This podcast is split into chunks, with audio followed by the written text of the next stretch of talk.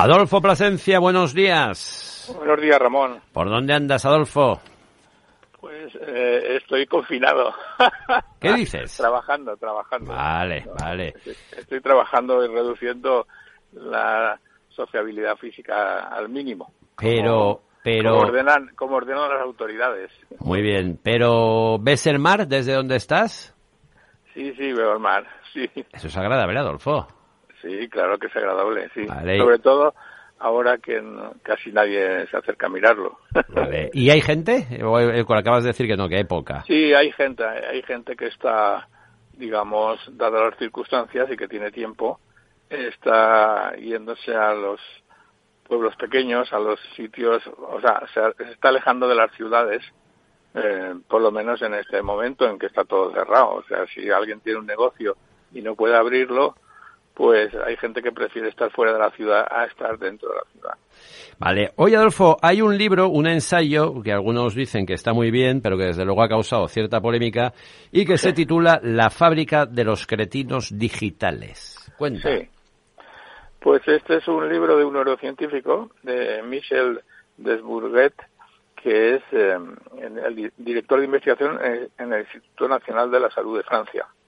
Y, y que está muy preocupado por eh, el efecto de la tecnología, en, sobre todo en las etapas de la educación, ya que eh, ahí la, la personalidad de los niños y las niñas se están se está articulando, se está creando.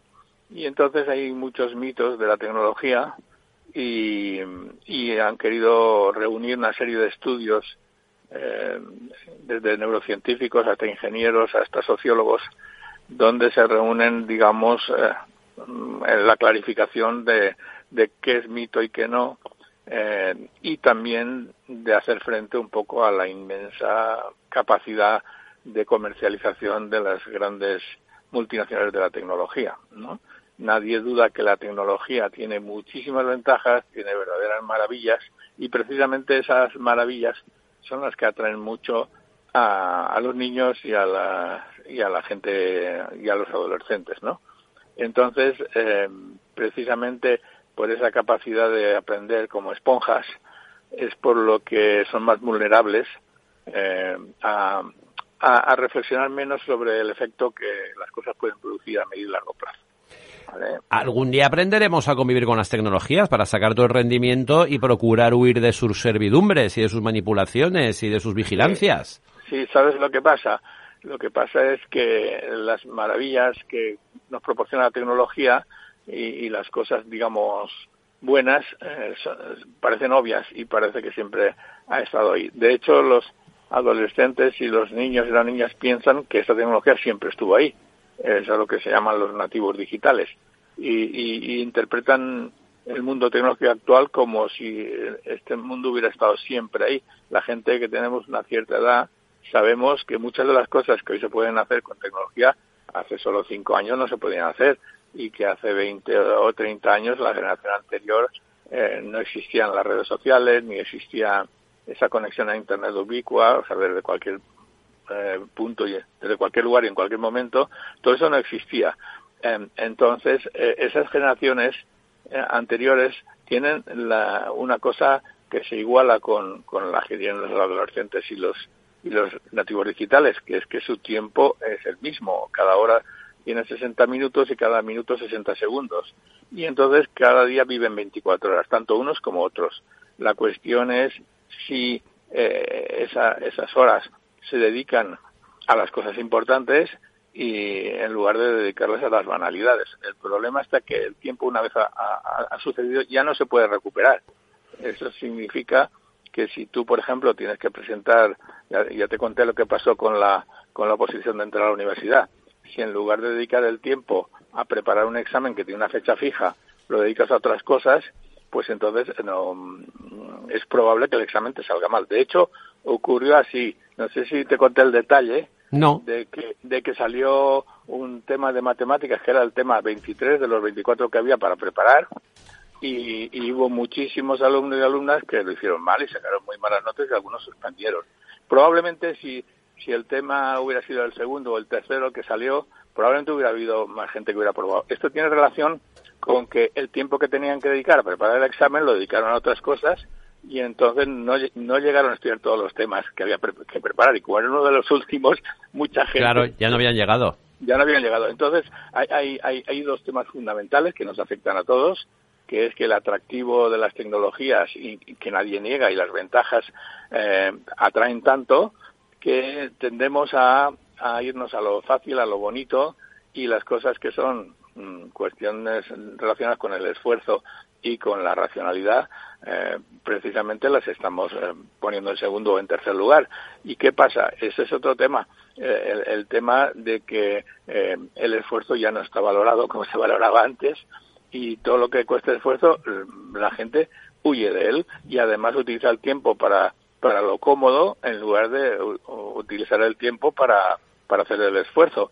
Eso tiene que ver con una nueva lacra social que se llama la procrastinación eh, que no es solo dejar para después algo, sino consumir el tiempo que tenías que dedicar, por ejemplo, para un examen que tiene una fecha fija, o para terminar un trabajo, o para terminar un proyecto, y dedicarlo a eso para, cuando llegue el momento, tenerlo preparado. Entonces, la procrastinación es uno de los temas fundamentales. Pero eh, Michel eh, eh, hace énfasis en que tiene muchísimo más efecto los problemas de la tecnología. La tecnología es una herramienta, se puede usar bien y se puede usar mal. Entonces los malos usos eh, están haciendo mucha mella en la vida del, de los adolescentes. Y es más, eh, resume los estudios, o sea, hace una convergencia entre los estudios de neurociencia que se han hecho de sociología y digamos y de, y de, y de prácticas y las cifras son, eh, son alucinantes. Si te resumo en unas cuantas frases las cifras porque son impresionantes. Por ejemplo, no sé si sabes que con dos años de edad el consumo medio de los niños en, las pantallas se, se, sitúa en torno a las tres horas. De los 8 a los 12 años, la media. Y los padres encima se creen que el niño está aprendiendo una barbaridad. Eso es. Y en la adolescencia, en la adolescencia, los niños están dedicados a ver las pantallas eh, casi siete horas. Eso significa 2.400 horas al año.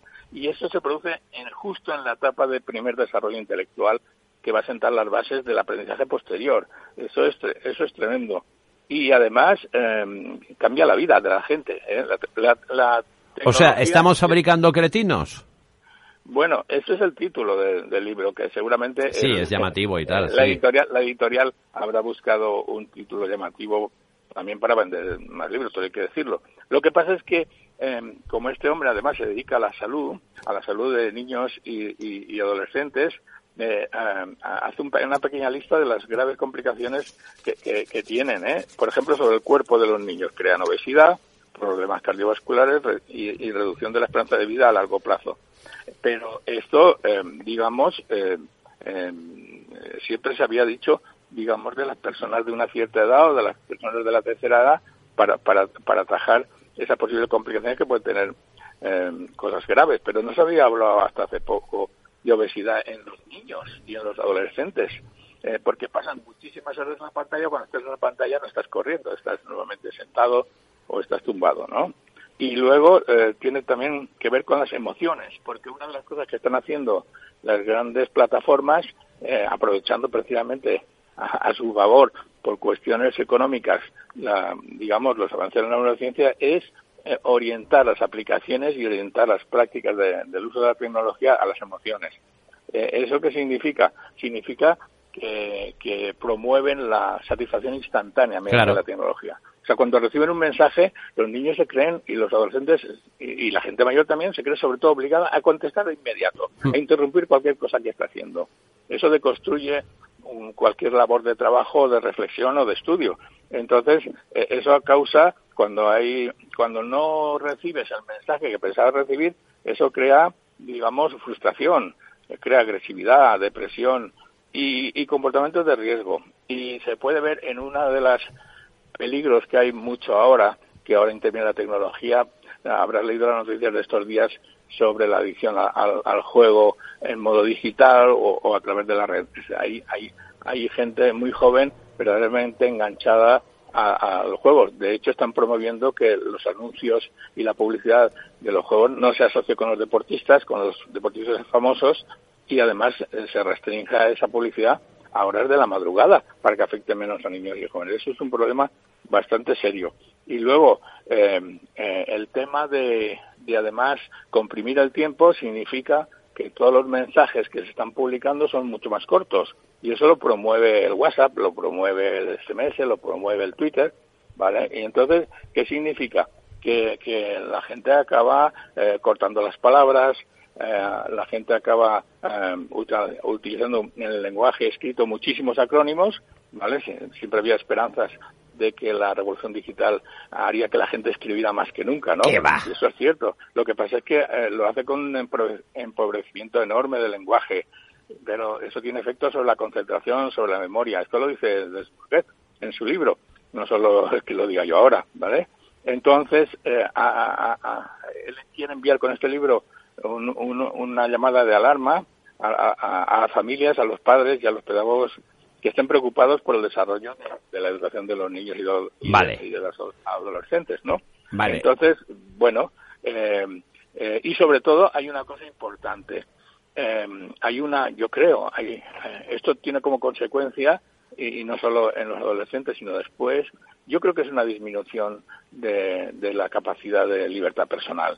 Porque si resulta que acabas haciendo adicción, eh, acabas teniendo adicciones digitales y acabas haciendo lo que te inducen que hagas en lugar de lo que tú decides, eso significa que, que si no te planteas, digamos, una, una visión crítica de, de, de, criticar todo lo que llega y haces simplemente lo que te inducen que hagas, pues acabas comprando lo que no necesitas, acabas comprando, haciendo lo que te dicen que hagas, pero es tan sutil que mucha gente, eh, además si te preguntas a la gente eh, eh, de estas cosas, hay mucha gente que enseguida se da por aludida. Eso es una señal de que le está pasando, ¿no?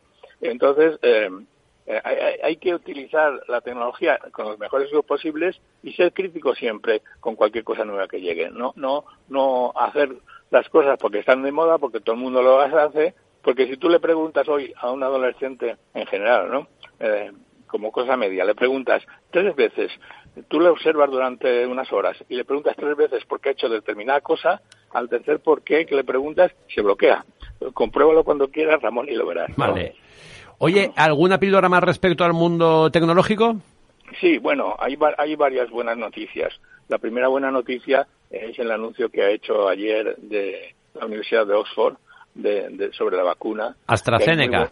Muy buena noticia. Es mi favorita de momento, que lo sepas, Adolfo, que en este programa de momento, aunque a nadie le importe, apostamos por AstraZeneca. No, no, pero hay una cosa más. Eh, para mí es muy, muy importante que, formamos parte de Europa, que es un ejemplo para, para el mundo entero. Y por eso hay tanta gente de África y de otros sitios que quiere venir a vivir a Europa. Esto es, esto es tecnología europea, esto es ciencia europea. Bien. eso tenemos que estar muy orgullosos de eso y tenemos que apostar mucho más, mucho más por, por por los esquemas, digamos, sociales y políticos europeos, porque eh, si comparamos con el resto del mundo, eh, creo que, que, Europa tiene un papel fundamental como ejemplo y estamos articulando unas, unas sociedades, eh, salvo excepciones, que también hay alguna, unas sociedades democráticas que, que, que son ejemplos para el mundo en, en derechos humanos y en todo lo demás. Pero sobre todo, que aún tenemos que apostar, y España está muy atrás en eso, por la ciencia europea y por la tecnología europea. Adolfo. Deberíamos estar en ello a primer nivel mundial. Dime. Una, eh, una pregunta. ¿Cómo ves tú, que lo comentamos la semana pasada, que se supone que uno de cada, de cada cuatro españoles eh, es el que quiere vacunarse, que el resto lo ve un poco de lo reojo. Ve, que por si acaso que, se vacunen primero los políticos y ya veremos si les funciona. podemos, podemos, o sea, pese a que no se han cumplido los plazos como en otro tipo, como en otras vacunas históricamente se ha hecho, podemos estar tranquilos. Adolfo podemos estar tranquilos porque las agencias europeas del medicamento no van a tolerar poner en riesgo la vida de las personas, porque eso, eso a, los mismos que, dirigen y que gobiernan les puede costar muy caro y por las cuentas que les trae tal. Y sobre todo, por fin, después de muchas décadas, incluso en España, ahora resulta que los gobernantes citan siempre ahora para, para intentar cubrirse eh, fuentes científicas. ¿Eh? O sea, eso lo, hemos estado durante décadas y en los recortes y todo de espaldas a, a la sanidad pública de espaldas a la ciencia. Y ahora, cuando quieren que alguien les crea, enseguida citan una opinión científica y una fuente científica cualificada, que es lo que hay que hacer. es lo que hay que hacer. Entonces, eh, vamos a ver. Eh, tú cuando vas a una comida de familia de siempre eh, hay, hay una hay una hay un giro humorístico que dice la opinión del cuñado verdad sí bueno pues en las redes sociales la, la mayor vía de, de desinformación digital es el cuñadismo digital entonces, eh, igual que hay información y hay buenos usos de la tecnología y hay información que viene por la tecnología instantáneamente, también hay malos usos y también hay mentiras. Eh, el MIT, en la Escuela de Negocios del MIT hizo una investigación hace dos años en el que demostraba que se centró sobre Twitter y, y demostraba que la mentira eh, se extendía seis veces más que las verdades y que los hechos y además iba cuatro veces más rápido. O sea que. Pero tú te vacunarás en cuanto puedas, Adolfo. ¿Cómo? Que tú te vacunarás en cuanto puedas. Sí, por supuesto. Vamos, pero yo me vacunaré eh, si si eh, Sí, bueno, que me lo dice, ¿vale? Sí, sí, claro, ya, ya, ya, pero que no serás de los de, bueno, voy a esperarme un poquito. No, no, no soy antivacuna ni soy negacionista, eso está claro. Y entonces cuando tú le dices, hablas a alguien de negacionismo y se da por aludido, lagarto, lagarto. Entonces está muy claro, está muy claro. Eh, un día, si, si, os parece, podemos hablar de los trucos eh, que además utilizando, digamos, búsqueda inversa en Google, eh, para desmascarar una información que nos llegue si es verdadera o falsa o si es de una fuente fidedigna o no. Eso lo, hablamos en otro programa, si os parece. Vale. ¿O alguna pildorita más de tecnología, la última, Adolfo? Sí, sí, sí. Eh, alguna, alguna pildorita más es, bueno, ahí en la empresa de minorista más grande de Estados Unidos, Walmart, ha, cerrado, ha, ha rescindido un, un programa muy ambicioso que tenía de sustituir personas en sus establecimientos eh, vendedores y vendedoras por robots. Por oh. eso ya, ya, ya, ya han comprobado que, la, que, que, los vendedores y las vendedoras eh, les son más rentables eh, que los robots. Bien, Eso es una buena noticia, ¿no? Creo que es una buena noticia. sí, sí, el de las moles de almacenes y eso. sí, en Europa, como si sumara mm. Carrefour, el Corte sí, Inglés, sí, sí, sí, eh, siete u ocho grandes gigantes europeos, todos sumados, eso es Walmart. Se va a Tiene 14.000 tiendas. El buen trato de un dependiente, una dependienta con, con tener un robotito, hombre. Vamos a ver, tenemos, yo no estoy en contra de los robots, tenemos que acostumbrarnos en que estamos viviendo ya y vamos a vivir más en un tiempo en que las máquinas y los humanos van a convivir y los robots y las personas van a convivir. Eh, Ronnie Brooks, el fundador del Laboratorio de Inteligencia Artificial del MIT, ahora eh, tiene una empresa. Eh, tú, has oído del robot bomba, de limpiar, ¿verdad? Sí. Bueno, pues ese robot se basa en un invento suyo. Pues ahora está en una empresa en, en que, que de, fabricar robots colaboradores, es decir, robots que colaboraron con personas y que ayudarán a las personas a que su trabajo se haga mejor, más rápido. Sí. Y esa convivencia yo creo que es el futuro.